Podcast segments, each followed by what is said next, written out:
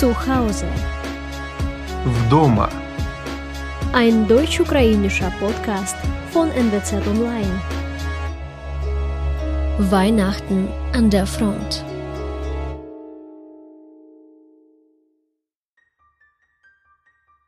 Fürchtet euch nicht, denn siehe, ich verkündige euch große Freude, die dem ganzen Volk widerfahren soll.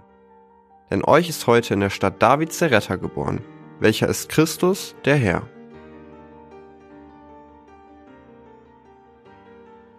Die in der Bibel beschriebenen Weihnachtsereignisse fanden vor mehr als 2000 Jahren statt.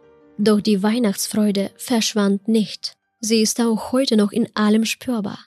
In den lächelnden Gesichtern der Menschen, im hellen Licht der Schaufenster, im geschmückten Weihnachtsbaum im Wohnzimmer und den verpackten Geschenken.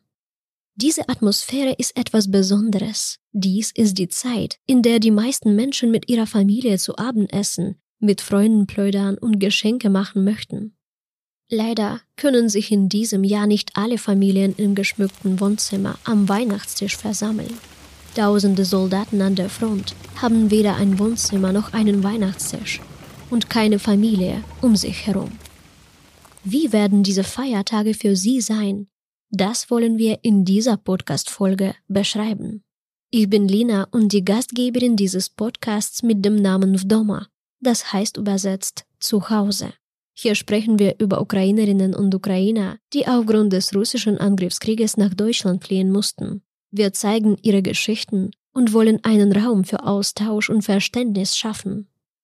Ich bin selbst nach Kriegsbeginn aus der Ukraine geflohen und arbeite seit Mai dieses Jahres für die Nordwestzeitung. Kommen wir in dieser Folge zu einem besonderen Mann. Sein Name ist Volodymyr Guslakov und er ist 57 Jahre alt.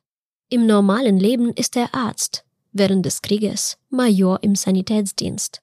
Dies ist sein zweiter Kriegseinsatz. Bereits in den Jahren 2015 und 2016 leitete er die medizinische Kompanie einer der Bodentruppenbrigaden der Streitkräfte der Ukraine. Derzeit ist er für den Sanitätsdienst einer der Einheiten der Territorialverteidigungskräfte Süd verantwortlich. Der Krieg trennt ihn von seiner geliebten Frau Svetlana, die seit März 2022 in der Stadt Oldenburg in Deutschland lebt. Für Volodymyr ist dies nicht der erste Winter in der Reihen der Streitkräfte. Er ist schon seit anderthalb Jahren im Dienst. Seine Aufgabe ist die Behandlung, Pflege und Vorbereitung der Soldaten auf Kampfeinsätze. Als ich mobilisiert wurde, musste ich darüber keinen Moment nachdenken. Es gab absolut keine Gedanken, sich von diesem Dienst abzumelden oder ihn zu umgehen. Die Streitkräfte sind ein so großer und komplexer Mechanismus, der sehr klar gesteuert und verwaltet werden muss. Hier hängt alles von der Qualität der Kommandeure, der Logistik und der Unterstützung ab. Wie man in der Armee sagt, das Wichtigste sind die Menschen, Menschen und Waffen. Wir werden mit Lebensmitteln, warmen Uniformen, Waffen und Medikamenten versorgt. Die Soldaten sind ganz unterschiedlich mit Blick auf ihr Alter, Herkunft, dem sozialen Status, ihrer Motivation. Sie alle bereiten sich auf Kampfeinsätze vor. Schwere körperliche Anstrengung, die Lebensumstände und der Alltag in der Armee sind für Menschen, die ihr Leben damit nichts zu tun hatten, eher ungewöhnlich und gewöhnungsbedürftig. Der Arbeitstag dauert von 7 Uhr morgens bis 19 oder 20 Uhr abends. Bei uns müssen viele Patienten überwacht werden. Wir achten darauf, dass sie rechtzeitig zur Behandlung gehen und versuchen, ihre Probleme zu lösen, damit sie so schnell wie möglich wieder zum Dienst können. Schon lange vor Weihnachten öffnen in deutschen Städten die Weihnachtsmärkte. Jeden Abend strömen tausende Menschen in die Innenstadt. Überall sind Stimmen und Gelächter zu hören. Die Straßen sind vom Duft von Bratwürsten, Gebäck, verschiedenen Süßigkeiten und Glühwein erfüllt. Die Menschen öffnen die Fenster ihres Adventskalenders und freuen sich über die ersten Geschenke. An der Front gibt es keine Jahrmärkte.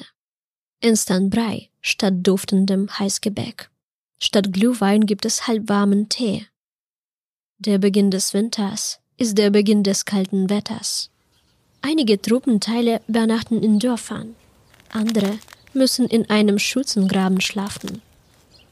Volodymyr dient in einem Dorf in der Region Odessa und versorgt die Einheit mit allem, was sie benötigen. Es ist Winter draußen, allerdings ist es dieses Jahr im Süden nicht sehr kalt. Viele Erkältungen verschlimmern sich im Winter und wir müssen den Soldaten jede Möglichkeit zukommen lassen, um sie zu behandeln.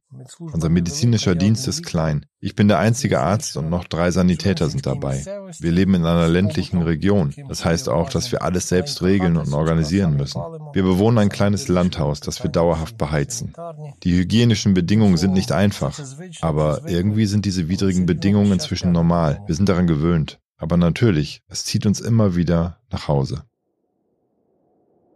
Ein frostiger Dezemberabend. Fernab von der Front hat die winterliche Gemütlichkeit ihre eigene, besondere Ästhetik. Mit einer Tasse heißer Kakao am Fenster sitzen, im Licht von Girlanden und Kerzen und bevorstehende Pläne besprechen. Feiern wir Weihnachten mit deinen Eltern? Ich glaube schon. Lass uns etwas kochen. Wir müssen noch los, um Geschenke zu holen und zum Einkaufen, denn dann ist lange Wochenende. Sollen wir etwas für zu Hause schenken? Und einen Weihnachtsbaum dazu. Und wo feiern wir Weihnachten im Januar? So sehen die Gespräche wohl in vielen Familien vor Weihnachten aus. Weihnachten ist der einzige Feiertag, der zweimal gefeiert werden kann. Nach dem julianischen Kalender fällt er auf den 7. Januar. Daran hält die orthodoxe Tradition fest. Laut dem gregorianischen Kalender wird am 25. Dezember gefeiert. Dieses Datum wird sowohl von der katholischen als auch der protestantischen Kirchen unterstützt. Die Ukrainer entscheiden, wann sie feiern, je nach ihrem Glauben und ihren Traditionen. Aber einige feiern sogar zweimal. Dies ist dann noch ein Grund, um sich mit Familie und Freunde zu treffen, zu plaudern und Freude zu teilen. Zum zweiten Mal feiern die Ukrainer Weihnachten und Neujahr unter Kriegsbedingungen. Jemand feiert im Ausland, jemand zu Hause und jemand an der Front. Як в армії святкують? Майже ніяк. Wie feiert man in der Armee? Naja, es ist schwer, es Feiern zu nennen. Wir wünschen uns gegenseitig frohe Weihnachten. Große Feierlichkeiten sind nicht geplant. Niemand darf nach Hause gehen, weil es viel Arbeit gibt und wir haben keine Zeit für Urlaub. Man muss jederzeit vorbereitet sein. Alles braucht Kontrolle. Du kannst dich keine Minute entspannen, denn wir sind darauf angewiesen, wie aktiv der Feind ist. Daher sind die Feiertage in der Armee meist kurz. Wir reduzieren auf keinen Fall die Aufgaben. Alle Arbeiten müssen wie an Wochentagen durchgeführt werden. Man muss natürlich Zeit finden, um Verwandte anzurufen, mit Familien und Freunden zu sprechen. Aber auch die Verbindung ist nicht jeden Tag möglich. Ich bin seit anderthalb Jahren im Dienst, getrennt von meiner Familie. Inzwischen habe ich ein paar Mal Kurzurlaube gemacht, um meine Tochter und meine Frau zu sehen. Mein Bruder dient auch. Mein ältester Sohn ist auch in der Armee aktiv. Es ist sehr schwierig, aber wir versuchen damit klarzukommen. Heiligabend. Die ganze Familie versammelt sich bei Oma zu Hause. Der Tradition zufolge bringen Kinder den Großeltern und Paten ein Abendmahl, Kutja, süße Getreidespeise und Gebäck und erhalten im Gegenzug Geschenke und Leckereien. Gelächter erfüllt das Wohnzimmer. Auf dem Tisch stehen zwölf Gerichte, zu Ehren der zwölf Apostel, ein Symbol für Wohlbefinden, Großzügigkeit und Fülle. Und obwohl die Gerichte je nach Region variieren können, werden auf dem Tisch höchstwahrscheinlich Kutja, Kohlrouladen, Knödel, gebratener Fisch, Kohl und Usvar, ukrainisches Getränk aus getrockneten Früchten stehen. Die deutsche Weihnachtstafel sieht dagegen anders aus. Am heiligen Abend, der ausnahmslos am 24. Dezember gefeiert wird, werden nicht viele Gerichte auf dem Tisch stehen. Gans oder Ente mit Äpfeln, Kartoffelsalat und vielleicht auch Würstchen. Aber der Sinn des Weihnachtsfeierns liegt nicht darin, was auf dem Tisch steht, sondern was während des Feierns besprochen wird. Eltern werden sich noch einmal an die biblische Weihnachtsgeschichte erinnern, wie der Retter in einer Scheune in Bethlehem geboren wurde, über die Hoffnung und Freude, die in die Welt kam. Kinder werden sich noch einmal daran erinnern, wie das Jahr vergangen ist und was darin wichtig und freudvoll war. Diese Momente mit der Familie sind kostbar, weil jeder in den Momenten Liebe und Halt findet.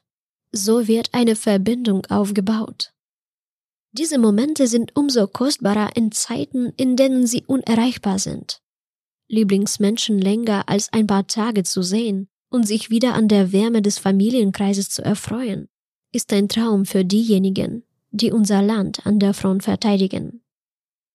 Alle paar Tage ein Telefongespräch ist alles, was es gibt. Und der Wunsch, so früh wie möglich nach Hause, zur Familie und zu denen, die man liebt, zurückzukehren. Natürlich wäre es am schönsten, wenn man Weihnachten zu Hause mit der Familie feiern könnte. In einem warmen Haus, am Kamin mit Weihnachtsbaum, am festlichen Tisch. Aber man darf nicht aufgeben, damit nicht irgendwann dich deine Kinder und Enkelkinder fragen, Papa, wo warst du, als die Ukraine zerstört wurde? Als ich noch ein Kind war, habe ich meine Weihnachtswünsche immer auf einen Zettel geschrieben und ihn außen ans Fenster geklebt, damit die Engel sie sehen konnten. Und von Jahr zu Jahr wurden meine Träume wahr. Unter dem Weihnachtsbaum warteten immer Geschenke auf mich. Kleine Weihnachtswunder. Auch die Wünsche verändern sich in einer Zeit, in der die Welt eine ganz andere ist. Das beste Weihnachtsgeschenk wäre eine Entscheidung aller Staats- und Regierungschefs der Welt, den Krieg zu beenden. Für die Ukraine ist es schwierig, diesen Krieg zu bewältigen, aber wir führen ihn. Wir wollen nicht, dass er sich noch über Jahre hinzieht und für unsere Kinder bestehen bleibt. Vielleicht fällt an der Front ein Weihnachtsbaum, unter dem die Militärs ihre Träume nach Frieden verwirklichen könnten. Aber es gibt noch viele andere Möglichkeiten, Träume wahr werden zu lassen. An der Front wird alles gebraucht, von warmer Kleidung bis hin zu Munition und Drohnen. Deutschland und andere Länder leisten einen wesentlichen Beitrag, aber jeder von uns hat auch die Möglichkeit, seinen eigenen Beitrag zu leisten. Spenden, Verbreitung von Informationen, jegliche Art von Unterstützung.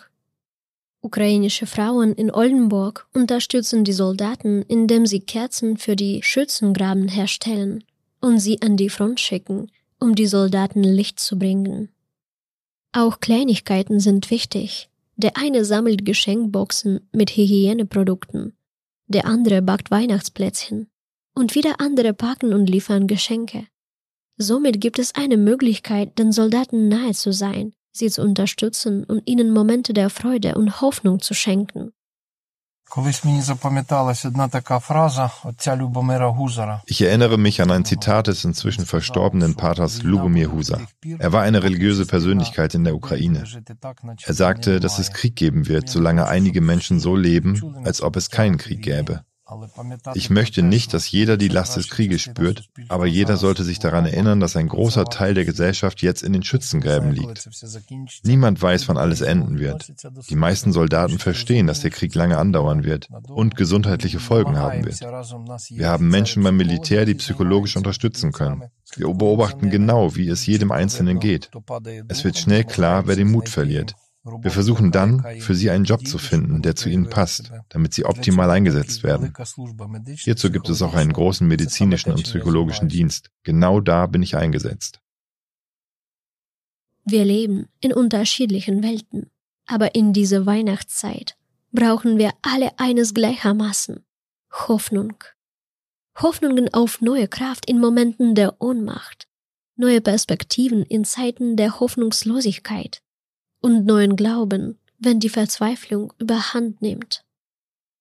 Wir brauchen den Glauben an ein Wunder. Ich möchte wirklich zu Hause bei meiner Familie sein. Aber man kann nicht einfach so aufgeben. Russland ist ein Monster, das auch vor der Ukraine keinen Halt macht und weitergehen wird, wenn es gewinnt. Aber es wird ihnen nie gelingen. Und wie versuchen wir zu dienen? Genauso wie es in der Bibel steht. Fröhlichkeit ist gut für die Gesundheit. Mutlosigkeit raubt einem die letzte Kraft. Es ist immer gut zu versuchen, das Positive zu sehen. Alle Meinungsverschiedenheiten im Dienst zu ertragen, alle Unannehmlichkeiten. Denn wenn wir das nicht ertragen, wer sonst? Ich wünsche allen frohe Weihnachten und ein frohes neues Jahr, mit der Hoffnung, dass das neue Jahr siegreich sein wird.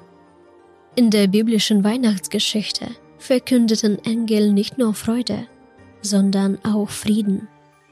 Herrlichkeit ist bei Gott in der Höhe und Friede auf Erden und unter den Menschen Gottes Wohlgefallen. Lasst uns also an diesem Weihnachtsfest Freude und Frieden schenken, in jedem Land, in jedem Haus, in jeder Familie. Wir hören uns nach einer kleinen Pause im neuen Jahr wieder mit neuen Folgen. W Doma, zu Hause.